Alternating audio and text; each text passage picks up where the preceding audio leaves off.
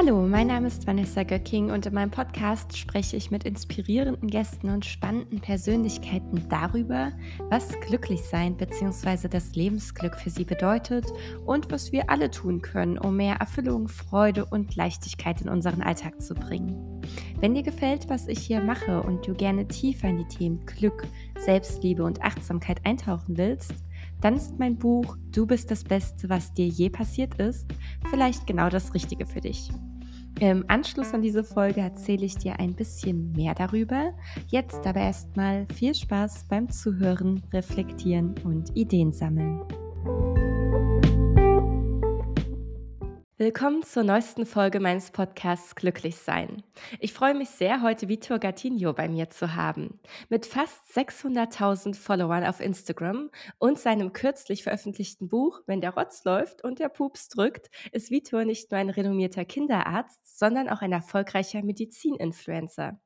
Heute sprechen wir mit ihm über das Glücklichsein, die Herausforderungen in seinem Leben und wie wir alle mehr Zufriedenheit im Alltag finden können. Ich freue mich sehr, dass du hier bist. Willkommen, Vitor. Ja, hallo, ja, vielen Dank für die Einladung. Ich freue mich auch. Ich bin schon ganz gespannt auf unser Gespräch. Du bist äh, der erste Arzt, den ich hier bei mir begrüßen darf. Oh, sehr gut. Ja, ich habe ja immer so ein breites, äh, so ein ganz breites Spektrum an inspirierenden Gästen, äh, aber aus der Medizin, äh, das ist tatsächlich noch ganz, ganz neu. Ja, sehr gut. Ja, der Vorreiter, sehr gut. Das mag ich. So darf das sein. Und wir starten auch direkt ganz tief mit meiner absoluten Lieblingsfrage. Vitor, was bedeutet denn für dich persönlich glücklich sein, beziehungsweise das Lebensglück? Für mich ist glücklich sein mehrere Aspekte, aber ein Aspekt ist gesund sein, also Gesundheit haben, damit man dann voraus, das ist die Voraussetzung, damit man ganz viel machen kann und ähm, glücklich ist äh, sein, ist auch, dass man das machen kann, was einen glücklich macht. Also, ne, dass man in der Lage ist, also dass man jetzt beruflich oder sonst was, dass man wirklich das, was man macht, gerne macht. Und ähm, äh, das, ist, das ist wirklich wichtig. Und auch meine Familie äh, macht mich glücklich. Also viele Aspekte, ne? Aber wie gesagt, die Basis von allem ist eigentlich Gesundheit, dass man irgendwie das, dass man das einfach alles auch auskosten kann. Ne? Aber für mich ist Lebensglück, das machen zu können, was ich, was ich liebe, das, ähm, was, mein, was, mein, was mein Herz möchte, Zeit mit meiner Familie, mit meiner Frau, mit meinen Kindern zu verbringen, auch wenn die äh, wenn wir uns manchmal total äh, äh in den Haaren hängen, gegenseitig jetzt nach dem Urlaub zum Beispiel oder so, wo man denkt, okay, jetzt brauche ich eine Delfintherapie. Ähm, das ist, äh, das ist, äh, das ist für mich Glück. Sehr schön. Äh, Gesundheit, Familie, äh, da gehe ich total mit. Dinge machen, die man gerne macht. Was sind denn so Sachen, die du gerne machst, jetzt abgesehen von äh, Familienzeit und Delfintherapien? ja, ähm, also äh, ich äh, mache gerne äh, nichts. Also ich, ich, habe, ich mache gerne einfach gar nichts. Also das ist so einfach so, so nicht denken, so Nonsens. Ich bin ein großer Anhänger von Trash-TV, wo man wirklich sein Gehirn ausschalten kann und einfach sich berieseln lassen. Aber ich ähm, verbringe natürlich auch gern Zeit mit Freunden, die man sonst so jetzt nicht irgendwie da jeden Tag sieht. Ähm, und ich mache aber auch gerne auch wenn dann man sagt jetzt neben, also es ist schon Arbeit natürlich, aber ich mache gerne Instagram, ich mache gerne ähm, einfach, ich kläre gerne andere Leute auf über medizinische Themen und so Sachen. Also das, das mache ich auch gerne. Hm. Bei dem Nichtsmachen bin ich total bei dir. Ich finde, wir Menschen heutzutage machen viel zu selten mal nichts. Äh, ja, es ist irgendwie ja. immer so, immer, immer muss was passieren, immer Action. Dabei ist es so wahnsinnig befreiend, einfach mal so die Seele baumeln zu lassen. Ja, so ist es, aber man hat auch ganz, und das merke ich bei mir auch, man hat ganz schnell, also innerhalb von Minuten, ein schlechtes Gewissen, wenn man einfach mal nur nichts macht. Ne? Wenn man einfach so auf der Couch liegt und sagt so, oh, jetzt einfach mal, ne, so mal nichts machen, dann denkt man, ah, aber eigentlich, weil man muss ja ganz ehrlich sagen, man hat ja dauernd irgendwas, was man hätte machen können. Ne? Also so ist es ja auch. Ne? Man muss irgendwie, ob es im Haushalt ist oder Rechnung machen oder hier einfach oder auch mal mit den Kindern jetzt oder so. Ne? Aber irgendwann einfach mal gar nichts machen. Ich finde, das ist ganz wichtig, ne? dass man wirklich auch, und dann da darf man auch total egoistisch sein und dann natürlich sollte es passen ne, von der Zeit her, ne, jetzt nicht dauernd überall und so, aber dass man sich wirklich am Tag mal eine halbe Stunde ne, oder 20 Minuten auch sagt, okay, jetzt mache ich einfach nichts ne, und mach oder guck, ne, also nichts irgendwie, was jetzt irgendwie mein Leben verändert oder so oder mich weiterbringt, sondern einfach nur mal gar nichts. Das ist wirklich wichtig. Was tust du denn, wenn dann dieses schlechte Gewissen hochkommt? Ähm, ich äh, kommt drauf an, wie stark das schlechte Gewissen ist. Wenn es sehr stark ist, dann mache ich doch irgendwas, irgendwas von meiner To-Do-Liste. Ich bin ein großer Fan von To-Do-Listen und wegstreichen. Ähm, und ähm, ansonsten, äh, oder ich denke mir dann, ich mache mir gerne so Zeiten. Ich sage okay, bis um zwölf und dann, so, ne, dass ich mir dann so selbst so irgendwie so, ein, so eine Zeitspanne gebe, dann weiß ich, okay, bis dahin und dann fange ich an. Ne? Wenn ich sage, ach, noch ein bisschen, noch ein bisschen, so, so, so versuche ich meinen inneren Schweinehund ein bisschen zu überlisten. Mm, das ist ein guter Trick. Ich mag das auch mit so geraden Zeiten, ja, also Punkt Genau, oder ne, halb. dann, genau. Und äh, manchmal ist es halt so, dann ist eine Minute später, dann muss man halt nochmal eine Viertelstunde warten, ne, bis die Zahl, äh, Zahl, äh, Zahl wieder gerade ist Genau. so. Aber genau, so äh, ist vollkommen okay. Sehr schön, bin ich ja froh, dass ich damit nicht alleine bin. Ganz viele, glaube ich, da draußen. Sehr gut. Ja, und jetzt meintest du ja auch, Gesundheit spielt für dich eine große Rolle und das ist ja nicht nur in Anführungszeichen in deinem Privatleben so, sondern auch beruflich. Du bist Arzt. Kannst du uns so ein bisschen mehr über deine Tätigkeit erzählen? Genau, ich bin äh, Facharzt für Kinder- und Jugendmedizin und ich denn bin 41 jetzt geworden. Krass. Krass. So 41 bin ich geworden und äh, genau seit einigen Jahren, seit 2009 bin ich äh, Facharzt und vorher natürlich als Assistenzarzt gearbeitet und ähm, genau und da arbeite ich in der, äh, in der Niederlassung, also in einer Praxis als angestellter Facharzt und habe dort mit der ambulanten Versorgung, vorher war ich lange in der Klinik ähm, auf Intensivstation, habe dort lange gearbeitet, das heißt überall mal was gesehen, aber jetzt wie gesagt in der ambulanten Versorgung vor allem und äh, genau, das, da bin ich äh, für die Gesundheit der Kinder zuständig und auch die Gesundheit der Eltern teilweise. Ähm, und das macht großen Spaß und das ist immer eine große ähm, Herausforderung, muss man sagen, ne? weil äh, wir wissen, wie überall wird gespart, wir wissen, wie das Eltern immer ähm, unsicherer werden, einfach durch viele, durch viele Informationsquellen, die überall sind und ähm, das führt natürlich zu viel Verunsicherung. Das Dorf, was man früher hatte, das gibt es nicht mehr richtig und dadurch ähm, ist man halt viel alleine, auch als Elternteil auf sich selbst und dann auch immer dieser Konkurrenzkampf. Also, und da könnte man ja drei Podcasts so füllen mit den Themen, die äh, so eine, so, mit denen ich jeden Tag äh, zu tun habe. Und da ist natürlich Gesundheit und dann geht es nicht nur um Krankheiten, sondern auch um also körperlich, sondern auch seelische, ähm, die, das, da, das gehört natürlich dazu. Und ähm, da sehe ich halt jeden Tag, dass es ganz wichtig ist, dass wir gerade bei den Kindern einfach einen guten Grundstein legen, weil das einfach die, die Voraussetzung ist für, für später dann auch für ein glückliches Leben. Mhm. Ja, bin ich ganz bei dir. Ich finde, das ist, ähm, ich meinte es ja eben schon, bevor wir die Aufnahme gestartet haben. Ich finde, du machst so eine sinnvolle und wichtige Arbeit und gleichzeitig kann ich mir eben auch vorstellen, dass es dann und wann doch sehr herausfordernd ist, eben all den Ansprüchen gerecht zu werden. Du ähm, versorgst das, was am wichtigsten ist, die Gesundheit und dann auch noch die Kinder. Gibt es auch manchmal so Momente, wo du äh, ja, wo du sagst, es ist dir irgendwie zu viel oder wo die ähm, Erwartungen an dich überwältigend sind? Ähm, also der erste Teil, wo es zu viel ist, ja, aber ähm, in dem Sinne, wo, wenn man sagt, also nicht, weil jetzt die Arbeit so viel ist oder weil irgendwie die Sache zu herausfordernd ist, weil ähm, es gibt nichts, was zu herausfordernd ist. Für alles findet man eine Lösung. Man muss halt dann gucken und äh, das, wenn ich nicht weiter weiß, dann wird jemand anderes, der es weiß, äh, und äh, dann muss ich den halt hinschicken und dann wird das gut.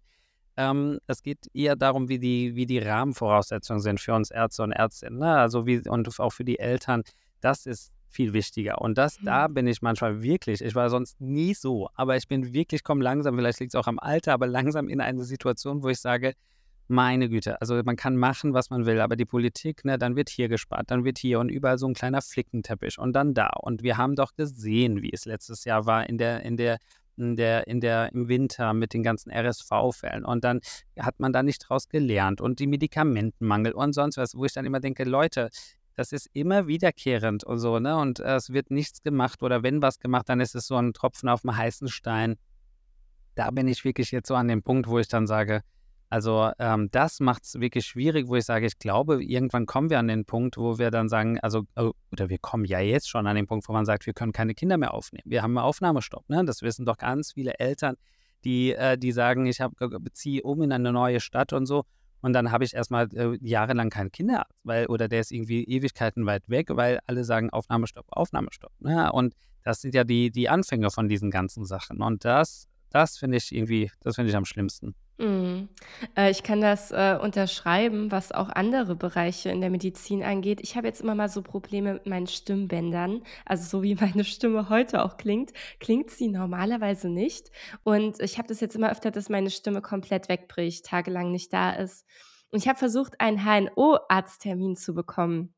Und nach Wochen habe ich dann mal jemand an die Strippe bekommen.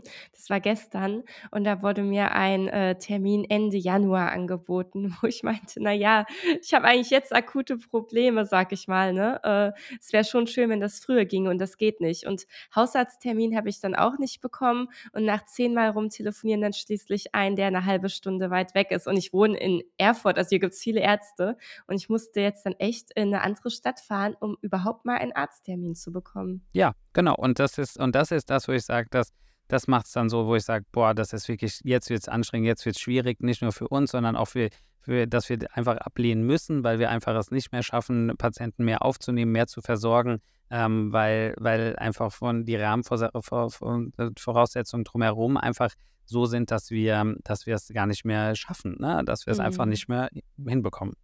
Und dann Und meintest du das ja, wirkt sich es nicht, Entschuldigung. Das ich wollte sagen, und dann wirkt sich das natürlich, ne, auch auch auf die Patienten, jetzt wie bei dir, aus, ne, dass man dann halt einen Termin ne, also, äh, deswegen sage ich mal, wir Kinderärzte oder oder auch die Hausärzte, wir sind nicht nur Kinderärzte, sondern ich bin Neurologe, ich bin, äh, Psychologe, ich bin alles, äh, äh, drumherum auch, weil ich weiß ganz genau, natürlich, wenn es was ganz Akutes ist, kriege ich den sofort ins Krankenhaus. Aber wenn es irgendwie so was ist, wo ich sage, das muss mal abgeklärt werden. Wenn ich Kinder habe, wo ich weiß, die brauchen unbedingt Logopädie, unbedingt, Eineinhalb Stunden, äh, 1,5 Jahre Wartezeit. Wahnsinn. Eineinhalb Jahre. Und wir wohnen in Frankfurt, wo gan am Main, wo ganz viele Leute sind. Aber das sind einfach die, die Voraussetzungen. Und da muss man halt sagen, am Ende sind die Leidtragenden dann äh, die Patienten und die Kinder. Ja, Wahnsinn. Und dann meintest du ja, gibt es auch noch viel Fehlinformation, viel Verunsicherung. Und wenn ich mich nicht täusche, ist das auch ein Grund, weshalb du gesagt hast: „Hey, ich gehe jetzt auf Instagram und kläre da über grundlegende gesundheitliche Themen, was Kinder und Jugendgesundheit angeht, auf.“ Äh, wie hat sich das denn so entwickelt? Genau, das also so war das. Das war in der Pandemie, ne? Wir erinnern uns noch, äh, auch wenn wir es jetzt irgendwie oder viele haben es schon vergessen, weil alles schon wieder so normal ist. Aber, äh, vor 3 Jahren, 2020, als die Pandemie gerade anfing, äh, im März fing sie ja an und dann im August war ja so ein bisschen weniger Lockdown, wo man da schon ein bisschen was machen konnte, aber noch nicht richtig. Und da äh, hatte ich dann TikTok gesehen. Das war so die App kam so nach Deutschland und dann dachte ich: „Ui, was ist das denn?“ Und irgendwie habe ich mir das angeguckt, aber es war irgendwie viel zu kompliziert und dachte: „Ach, das ist viel zu schnell alles.“ und machst du da nichts Und dann irgendwie bin ich doch dran hängen geblieben. War halt noch sehr viel amerikanische äh, amerikanisch-lastig und da habe ich dann ganz viele Kollegen und Kolleginnen gesehen aus Amerika. Da ist ja alles so ein bisschen liberaler und ein bisschen offener und, äh, und da dachte ich und die haben dann auch immer so aufgeklärt, auch so sehr sehr Spezialist also sehr so Experten über bestimmte Themen nur, ne? So der nur der Gastroenterologe, nur der HNO-Arzt und dann dachte ich das ist cool, das gibt's hier noch gar nicht, gab's wirklich nicht. Es gab äh, es gab einen Influencer, der sich Doc, äh, Felix halt nennt, ähm, der aber gar kein Arzt war, der war der war Medizinstudent und sonst gab's jetzt keinen so. Und dann habe ich gedacht, irgendwie wäre das so gut, wenn man irgendwie Eltern erreichen könnte und nicht nur in der Praxis. Und gerade in der Phase dachte ich so, also die Leute hatten ja Angst, in die Praxis zu kommen, weil, ne, weil sollte ja auch keiner in die Praxis kommen und sowas. Und da habe ich irgendwie gemerkt, dass ähm, diese meine Beratung, die ich sonst in den Praxen auch mache bei meinen Patienten, dass, dass selbst das nicht mehr richtig geht, ne? weil man alles mit diesen Masken und dann und keiner kam, keiner kam mit den kranken Kindern richtig, weil man immer Angst hatte, man steckt sich da an. Das heißt, die Möglichkeit, irgendwie die Eltern noch zu erreichen, wurde noch weniger. Und dann habe ich gedacht, das ist ja irgendwie verrückt. Äh, das, das müssen wir irgendwie ändern. Und dann habe ich angefangen, so Videos auf TikTok zu machen. Erstmal nur so mit Texten, wo ich sowas gezeigt habe. Das war damals so in. Und dann habe ich aber irgendwie ganz schnell gemerkt, ui, jetzt werden, also ganz schnell sind medizinische Komplexitäten nicht so einfach erklärt. Ne? Da braucht man ein bisschen, früher ging ja nur so 60 Sekunden und da habe ich gesagt, das kann ich in 60 Sekunden irgendwie in Morbus Crohn, chronische entzündliche Darmerkrankung hintanzen. Ne? Das klappt nicht. Und dann bin ich auf Instagram gegangen und habe gedacht, okay, ähm, machst du hier mal ab und zu, da konnte man live gehen und sowas. Da habe ich gesagt, machst du hier mal so ein paar Videos, äh, die ein bisschen länger gehen. Und dann war die Resonanz einfach enorm, also wirklich ähm, groß. Äh? Das ist irgendwie dann sehr schnell gewachsen, muss man sagen, ne? weil einfach ähm, die Videos, die ich gemacht habe, die waren natürlich, sind ja ne, gerade am Anfang, jetzt sind sie weniger lustiger, aber am Anfang waren sie ja immer mit einem großen Augenzwinkern, ne? weil so immer schön den Finger in die Wunde gelegt, auch immer mit diesen Mythen, mit denen alle Eltern ja konfrontiert werden. Ähm, das, da, da, das war, da haben sich einfach ganz viele wiedergesehen und gesagt haben, mein Gott, genauso war das bei mir auch. Das habe ich auch gesagt bekommen. Und hier mit dem Stillen stimmt und äh, keine Ahnung und so. Und das waren deswegen glaube ich, ist es auch so ein Erfolg, weil erstens der Bedarf da war. Ne? Jetzt gibt es ja irgendwie ganz viele Kolleginnen und Kollegen, die auch online tolle Arbeit machen und sowas ist auch gut so. Jeder in seinem Bereich, auch in meinem Bereich. Also es gibt ganz viele Kinderärzte und keine Ärztinnen. Und das ist auch gut so, weil ich sage ja, nicht jeder mag mich, das ist ja auch vollkommen okay, damit kann ich leben. Äh, nicht jeder mag meine Art, manche mögen es irgendwie ganz seriös und manche mögen es irgendwie ganz anders und so. Vollkommen okay und deswegen ist auch gut, dass es da ganz viele Kolleginnen und Kollegen jetzt gibt. Aber damals war ich halt der Erste und deswegen glaube ich, war es halt gut zu der Zeit. Und ähm, es hat einfach gesagt, der Bedarf ist da. Ne? Eltern brauchen, brauchen, also ich sehe mich, das Lustige ist ja, wenn mich Leute so fragen, sage ich immer, ich kläre gar nicht so viel über Krankheiten auf, sondern ich kläre über Normalität auf. Das hm. ist das häufigste, was ich mache. Ich versuche Eltern, die, das, die, meine größte Kraft geht da rein, Eltern den Normalzustand eines Körpers und eines Kindes zu erklären. Dass es normal ist, dass der Zweijährige ähm, äh, wütend sich auf den Boden wirft und denen dann, und dann zu erklären, warum das in dem Alter normal ist. Dass es leicht ist, sage ich nicht. Das ist was anderes. Aber ich versuche Eltern einfach zu erklären, dass viele Sachen einfach ähm, also was ist der Normalzustand? Weil erst dann kann ich sehen, ob mein Kind da irgendwie rausfällt aus dem Muster, muss man irgendwie weitermachen, muss ich mir Gedanken machen oder nicht. Wenn ich immer nur über die Krankheiten rede, dann ist, äh, bleibt ja immer so eine individuelle ähm, Einschätzung der Eltern. Die, ne? Und dann klar sieht man das. Jeder, der mal so ein TikTok-Video über irgendwas sieht, denkt da, guck mal, das, das, ich habe auch Autismus, oh, ich habe auch das oder so, weil alles so schwammig und so ist. Ne? Und deswegen sage ich immer, okay, ich versuche lieber den Normalzustand zu erklären, damit Eltern gar nicht in die äh, dann hinkommen und sagen, ja, stimmt, das und das passt, sondern dass man einfach sagt, okay, doch, da gehört er auch rein. Ne? Dass mhm. man dann mhm. eher in die Richtung denkt. Das finde ich unglaublich kraftvoll, weil gerade auch auf Instagram gibt es ja auch viele äh, Reels, aber auch Posts, so fünf Anzeichen, dass du ja, XY ja, genau. hast oder bist oder was auch ja. immer. Ich glaube, mittlerweile sind wir jetzt auch schon alle hochsensibel und äh, weiß ich nicht. Genau, so ist das. Ne? Und ich sage, ich, ich, ich habe ja auch einen Podcast und da habe ich auch drüber über, diese, über dieses Phänomen geredet und da habe ich auch gesagt, also wenn jemand sagt, fünf Tipps oder die fünf äh, oder zehn, aber ich sage dann scroll gleich weiter. Das ist nicht gut. Oder wenn jemand sagt, äh, oh, äh, Vitaminmangel und bla bla bla oder ganz schlimm oder Zink ist ganz schlimm oder Fluorid in den Zahnpasta ist ganz schlimm. Wenn jemand damit anfängt und im nächsten Satz dann sagt, aber mit meiner ist das viel besser mit meiner Zahncreme oder mit meinem Nahrungsergänzungsmittel, mach weiter. Das stimmt nicht. Das sind so, so habe ich ja gesagt, das sind so Red Flags, wo man gleich sagen kann, nein, bitte dann lieber eine äh, sichere Quelle. Ja, man darf da im Internet wirklich aufpassen. Und äh, du hast dann ja auch noch ein Buch über deine Erkenntnisse oder so. Ja, das Grundwissen wird jetzt mal sagen, in der äh, Kindergesundheit geschrieben, wenn der Rotz läuft und der Pups drückt. genau, so ist das. Und ich habe da auch mal so ein bisschen reingeplättert und äh, ich fand das total erstaunlich, äh, wenn ich das richtig in Erinnerung habe, dass Säuglinge bis zu zwei Wochen keinen Stuhlgang haben können. So ist das. Also Säuglinge, neugeboren, kleine Säuglinge, ja, also kleine Säuglinge. Genau, ja. die voll gestillt werden kann, äh, kann sein, wenn sie sonst keine Probleme haben, weiter gedeihen und sie haben sonst keine Probleme.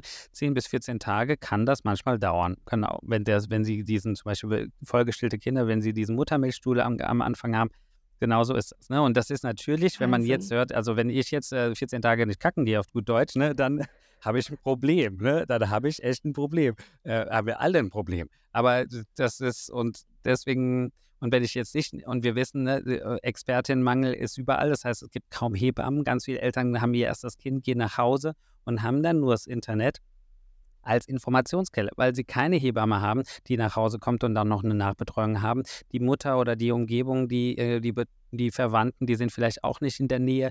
Ähm, das heißt, die haben nichts anderes und dann weiß ich natürlich nicht, dass mein Kind, wenn es jetzt mal eine Woche, reden wir nur von einer Woche, wenn eine, Woche lang kein, nicht auf Toilette war, das kleine ähm, äh, Neugeborene, was jetzt irgendwie schön ähm, äh, Muttermilch trinkt, dass man, dass das normal sein kann. Ne? Und deswegen muss man da, äh, ist das halt wichtig. Und deswegen finde ich, habe ich dieses Buch auch geschrieben, zusammen mit der äh, Silke Plagge, die äh, meine Co-Autorin, äh, die mich da, ne, ich habe ja noch nie ein Buch geschrieben, deswegen keine Ahnung, wie das ging. Die hat mich da immer schön gut durchgeführt, wie, mit wo, was ich jetzt schreiben soll und so. Und da war mir wichtig, wirklich, also dieses Buch ist eigentlich, wenn man sich das durchliest, auch wenig Krankheiten. Ne? Am Ende gibt es so ein paar, ein Kapitel Krankheiten, aber auch wieder, was ist normal? Ne? Mhm. Was ist normal, damit man wieder, wieder so in seinem Kopf einfach so ein, äh, das auf der einen Seite das Normale endlich richtig hingerückt bekommt, damit man dann überhaupt erstmal sein Kind vergleichen kann. Ja. Und äh, geht dir das auch manchmal so, dass äh, dann die Mamas oder Papas zu dir in die Praxis kommen und du gewissermaßen auch für sie zuständig bist, so ein bisschen das Seelenwohl und äh, Beruhigungsleistender bist? Also wir Kinder, äh, Kinder- und Jugendfachärzte äh, und Ärztinnen, wir sind ja oft, also ich sage immer, wir sind Familienärzte. Also ich behandle ja selten ein Kind. Ich behandle immer ein Kind und äh, mit den Eltern zusammen, mhm. weil die Eltern sind ja meine Co-Therapeuten. Äh, wenn ich den Eltern, wenn ich sage, es ist auch was ganz Banales, das Kind hat jetzt Fieber und hat eine Mandelentzündung oder keine Ahnung und muss irgendwie ein Medikament nehmen, dann muss ich die Eltern ja im Boot haben, weil die sind ja meine ausführende Kraft. Ne? Im Krankenhaus sage ich es der Schwester. Die macht, gibt dann das Medikament. Aber zu Hause sind wir, ein, also wir sind eigentlich ein Team. Und deswegen ist es immer wichtig, dass man die Eltern mit im Boot hat, dass man die Eltern gut aufklärt. Ne? Wenn ich, äh, also das Problem ist natürlich, wenn ich als Arzt also arbeite, ich arbeite ja nie, ich bin ja nie bei jemand anderen als Arzt dabei. Das heißt, wir Ärzte arbeiten eigentlich immer parallel. Selbst wenn wir in einer Praxis zusammenarbeiten, arbeiten wir immer noch parallel, weil ich bin ja nicht beim anderen Kollegen während seiner Untersuchung und allem bin ich ja nicht dabei.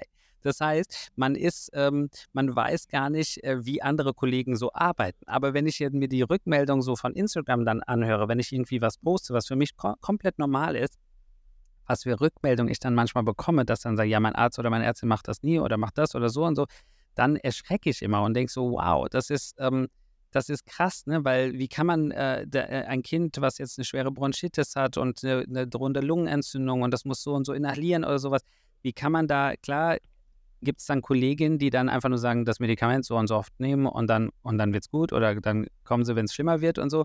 Aber ich weiß, dass ja dahinter eine große Sorge ist. Ne? Besor die Eltern sind ja besorgt, dem Kind geht es ja nicht gut und sowas, ne? sodass man da ja die Eltern abholen muss. Ne? Weil sonst stehen die eh in zwei Tagen wieder da, weil die es nicht verstanden haben oder die Angst so groß geworden ist. Und erstens ist es für mich ja eine Belastung, weil die nochmal kommen, obwohl sie es nicht hätten müssen. Dann hätte ein anderes Kind vielleicht untersucht werden können. Und es ist auch viel entspannter, wenn man die Eltern gut aufklärt, wie sich vielleicht zwei Minuten in der Situation einfach mehr Zeit nimmt und denen erklärt, hier, das ist, das passiert mit den Bronchien, das Medikament macht das und das, deswegen gebe ich Ihnen das, ne, damit wir dann das einfach offen ne, inhalieren, damit das dann aufgeht und so. Also die zwei Minuten sind so gut investiert, damit einfach, sage ich mal, das Zuhause dann einfach entspannter ist. Und deswegen ist das wirklich wichtig und deswegen sehe ich mich dann natürlich als Familienarzt und die Eltern müssen mit in Anführungsstrichen therapiert werden, weil sie gehören dazu. Ja, du bist ja auch selber Papa. Du hast es ja am Anfang schon erwähnt. Äh, wie gehst du denn persönlich so äh, mit den ja, Belastungen um, die ja ab und zu auch so das Elterndasein bringen kann? Wie sorgst du da für dich für Ruhe, für Entspannung? Äh, wie kommst du da in deine Mitte, wenn es dann doch mal holprig wird?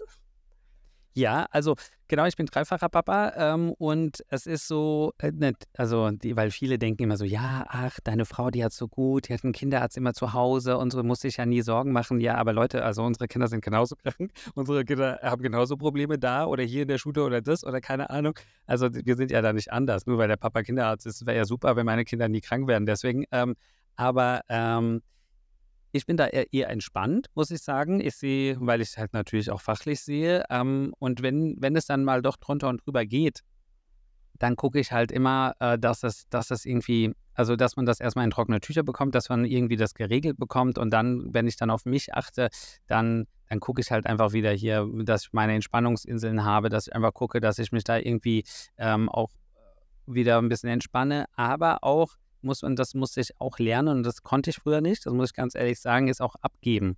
Ich bin, ich bin gerne ein Macher, ich, bin, ich, ich bin ein Problem.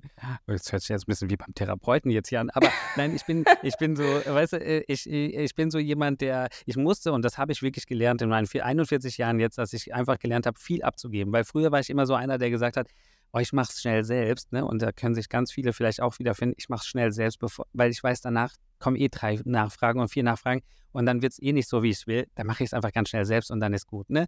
Und ich glaube, das muss man erstmal, da muss man ein gewisses Alter erreichen, damit man einfach dann ein bisschen weiser wird und erkennt, okay, das kannst du machen. Aber in dem Moment, wo es andauernd irgendwie, du dauernd irgendwie nicht Nein sagen kannst und irgendwie oder mal abgeben. Und, wenn es halt mal nicht gut wird, dann wird es halt nicht gut, dann dauert es halt ein paar Tage länger oder sonst was, dass man das einfach lernen muss. Und das musste ich auch lernen, dass ich einfach weiß, wenn es um bestimmte Sachen geht, zum Beispiel bei meinen Kindern oder keine Ahnung, dass ich nicht irgendwie der Therapeut bin, ich bin nicht der, der, äh, ich bin nicht der Kardiologe, ich bin nicht der so und so. Ich gebe das ab und der kümmert sich drum. Ne? Früher war es so, alles selbst gegoogelt, alles geguckt, ah, okay, ne, ich habe ja medizinisches Wissen und dann konnte ich das irgendwie gut einschätzen. Nein, mache ich nicht mehr. Da gehe ich auch zu den Experten. Meine Kinder haben auch eine eigene, eine eigene Kinderärztin. Also ich bin nicht Klar, ich gehe jetzt nicht mit meinen Kindern wegen einer, wenn die krank sind, zur Kinderärztin. Aber bei der Kollegin, wo ich vorher gearbeitet habe, ganz am Anfang, als ich in die Niederlassung bin, ähm, bei der ähm, Beate, die ist die Kinderärztin ähm, von meinen Kindern. Und da gehen die auch, also die, meine Kinder, wenn man fragt, wer ist ein Kinderarzt oder Kinderärztin, sagen die das, das ist meine Kinderärztin. Sagen nicht der Papa.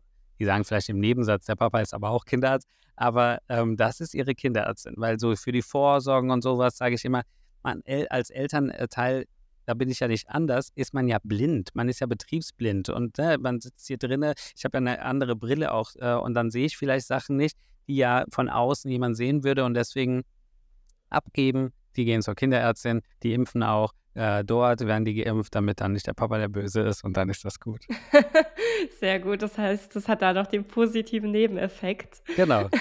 Ich fand es spannend, dass du dieses Thema ähm, Kontrolle abgeben, loslassen, Vertrauen auch angesprochen hast. Du meintest ja schon, ja, es kam jetzt irgendwie auch mit dem Alter, mit der Weisheit, die dann einsetzt. Äh, gab es denn trotzdem was, was dir da auf dem Weg geholfen hat, wo du sagst, ja, ähm, da war so ein Aha-Moment vielleicht oder eine Situation, wo der bei mir ein Schalter um umgelaufen, äh, umgeswitcht ist oder ähm, ich habe das irgendwie trainiert. Wie ist das bei dir gekommen? Also der Mensch ändert ja etwa, äh, erst etwas, wenn er leidet. Das ist ja oft so, ne? Der Mensch, der nimmt erst seine Blutdruckmedikamente, wenn er wirklich dann auch einen Herzinfarkt hatte. Wenn vorher zu sagen, naja, mein Blutdruck und ich habe gar keine Symptome und so, dann weiß man aus Studien ganz klar, dann werden die Medikamente ganz häufig nicht genommen, weil mir geht es doch gut. Warum soll ich jetzt Medikamente nehmen? Ne? Also da, deswegen, der Mensch braucht immer ein bisschen leichten Leidensdruck, damit er das äh, irgendwas ändert. Auch bei kleinen Kindern, ne? Die fangen erst an, richtig zu laufen, wenn sie plötzlich merken, äh, ich wäre irgendwie viel schneller, wenn ich laufen könnte. Ne? Ein bisschen Leid führt dann dazu, ich meine jetzt nichts Böses, aber ne, damit man dann so wie so einen kleinen äh, Popo-Klaps bekommt und zack, läuft man dann los. Ne? Und den brauchen wir alle mal.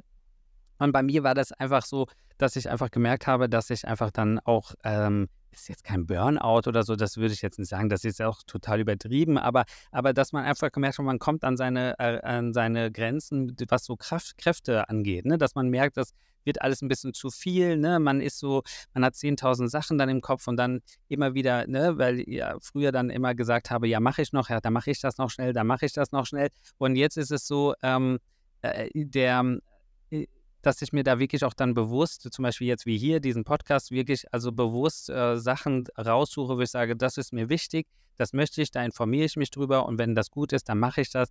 Und wenn es nicht gut ist, dann sage ich auch Nein. Ne? Also, dass man dann das erstmal, das Nein sagen ist schon mal ganz wichtig.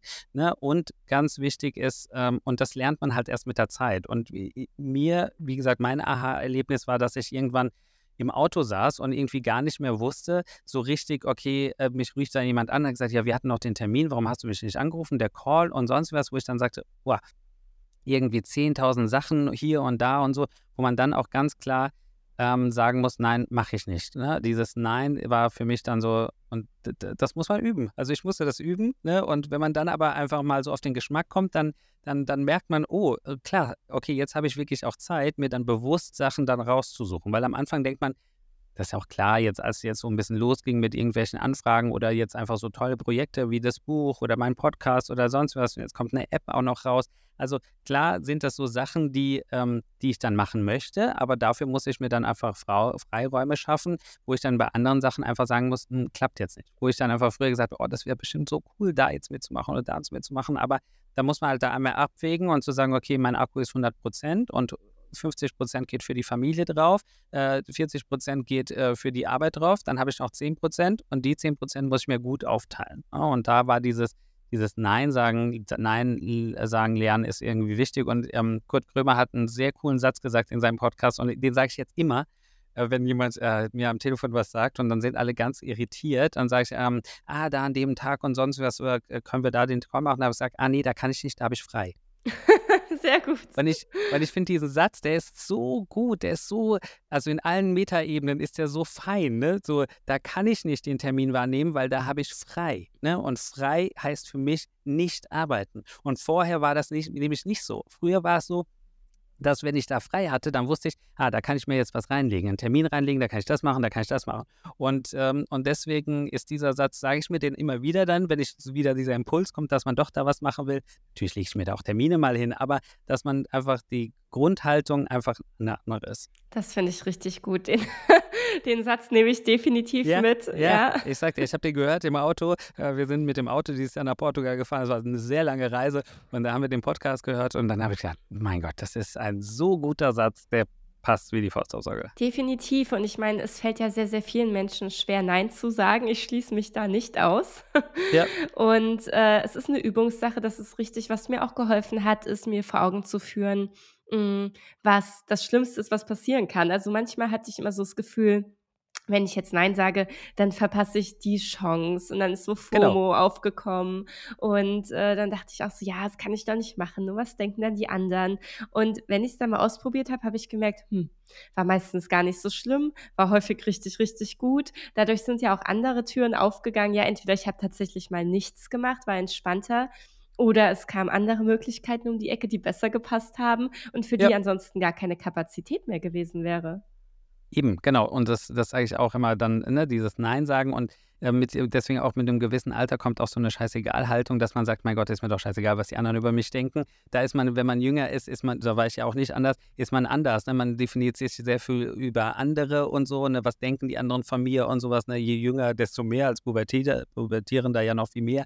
Und, ähm, und deswegen ist das, äh, wird, ist das auch etwas, was man auch erst wirklich lernen muss ne, mit der Zeit, dass man einfach merkt, so, okay, ähm, es ist so super, wie ich bin und so wie ich bin, ist super. Und äh, egal, ob ich jetzt dieses Projekt mache oder nicht, dann kommt halt was Neues. Also und so war es auch. Ne? Ich habe äh, dann auch ein paar Sachen abgesagt und dachte, oh mein Gott, ich glaube, das war ein Fehler aber es wäre so gut gewesen oder sonst was. Aber und dann plötzlich kommt jemand, kommt ein Verlag und sagt, okay, komm, machen wir ein Buch, ne, was ein Bestseller wird. Also wie, und wie du sagst, hätte ich das nicht abgesagt, das andere, hätte ich dafür gar keine Kapazitäten. Und man verpfli verpflichtet sich ja dann auch, ne? so dass man da ähm, aber es ist wirklich Arbeit. Ich merke immer wieder, wenn ich was absagen muss, kostet es mich mehr, wirklich so, dass ich sage, Okay, und es wird aber leichter mit der Zeit. Das ist ein, ein Muskel, den man trainieren muss, den Nein-Muskel.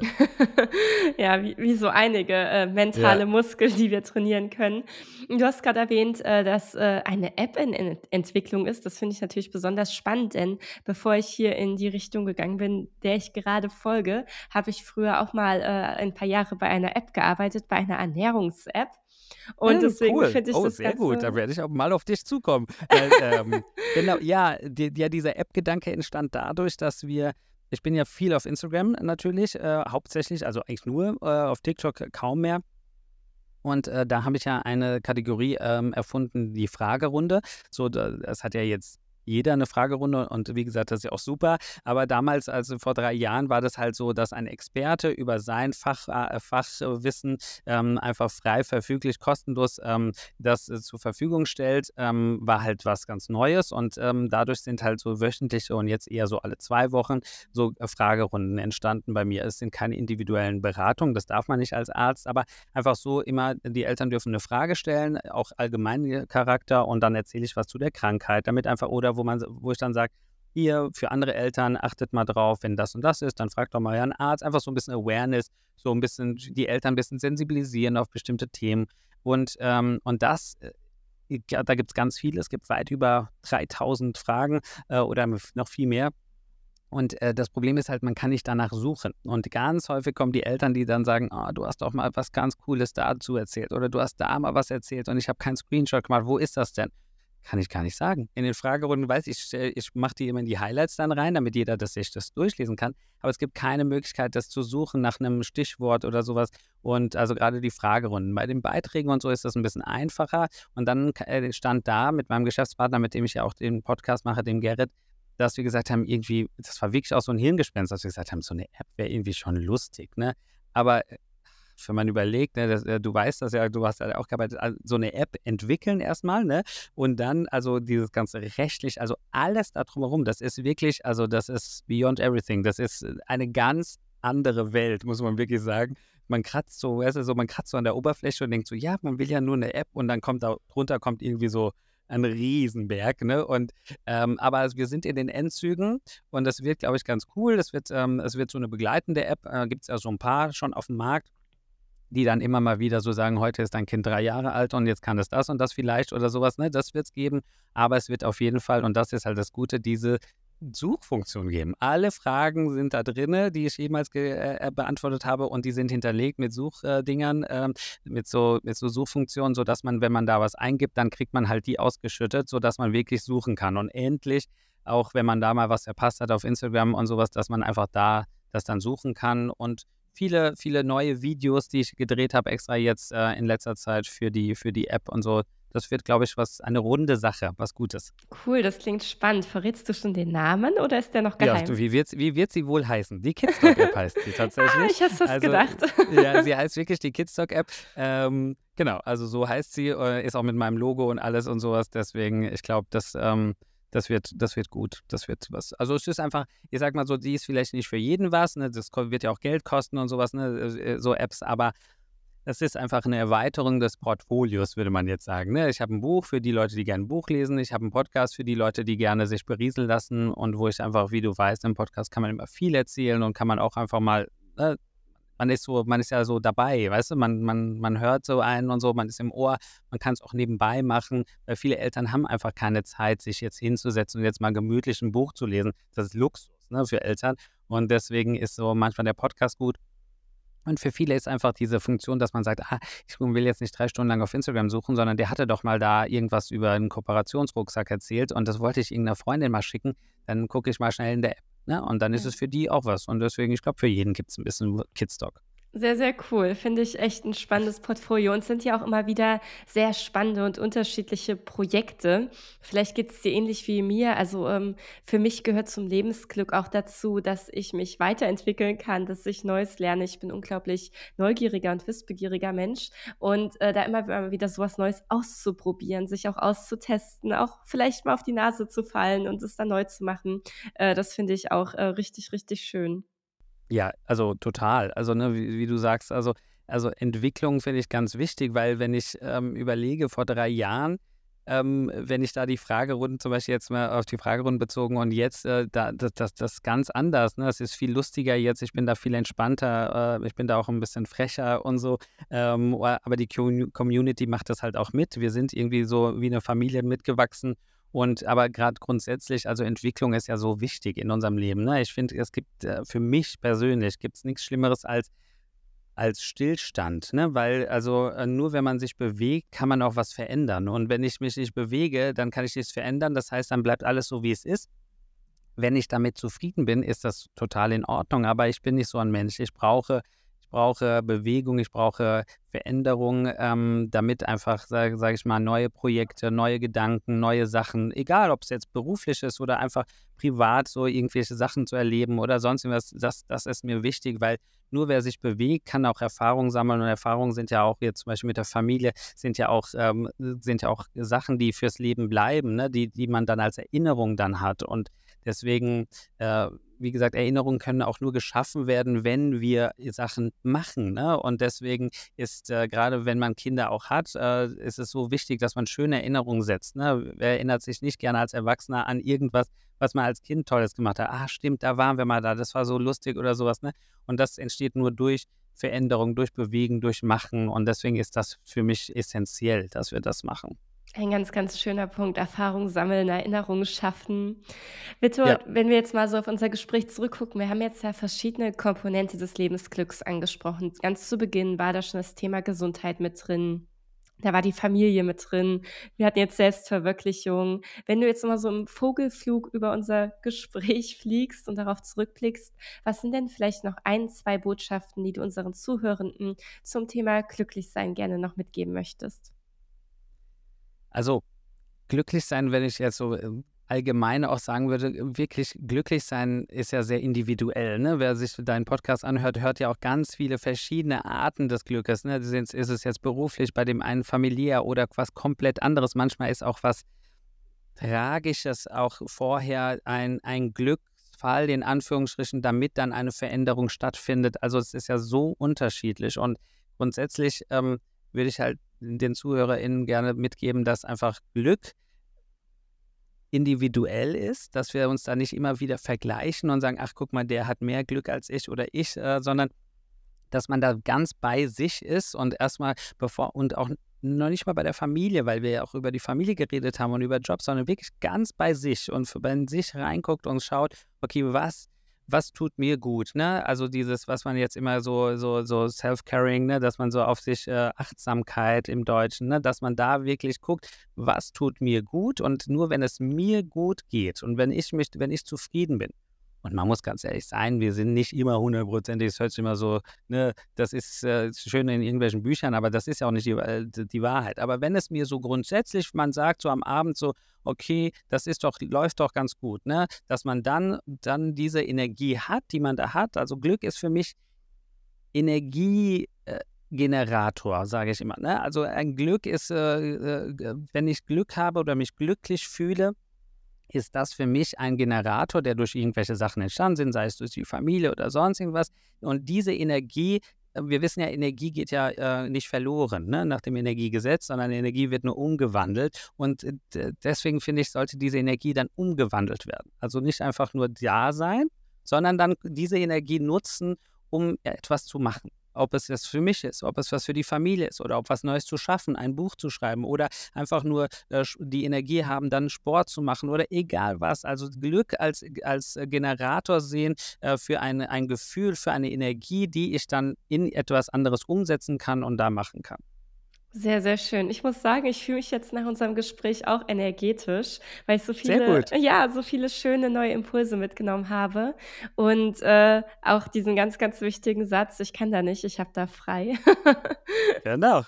Genau. Insofern, äh, bitte vielen, vielen Dank, dass du dir die Zeit genommen hast, dass du deine Geschichte, deine Erkenntnisse mit uns geteilt hast. Es hat mir unglaublich viel Spaß gemacht und ich freue mich drauf, die Folge zu veröffentlichen. Ja, vielen, vielen Dank. Also vielen Dank für die Einladung. Es war ein tolles Gespräch ähm, und äh, tolle Fragen, tolles Konzept. Also sehr, sehr toll. Vielen, vielen Dank. Dankeschön.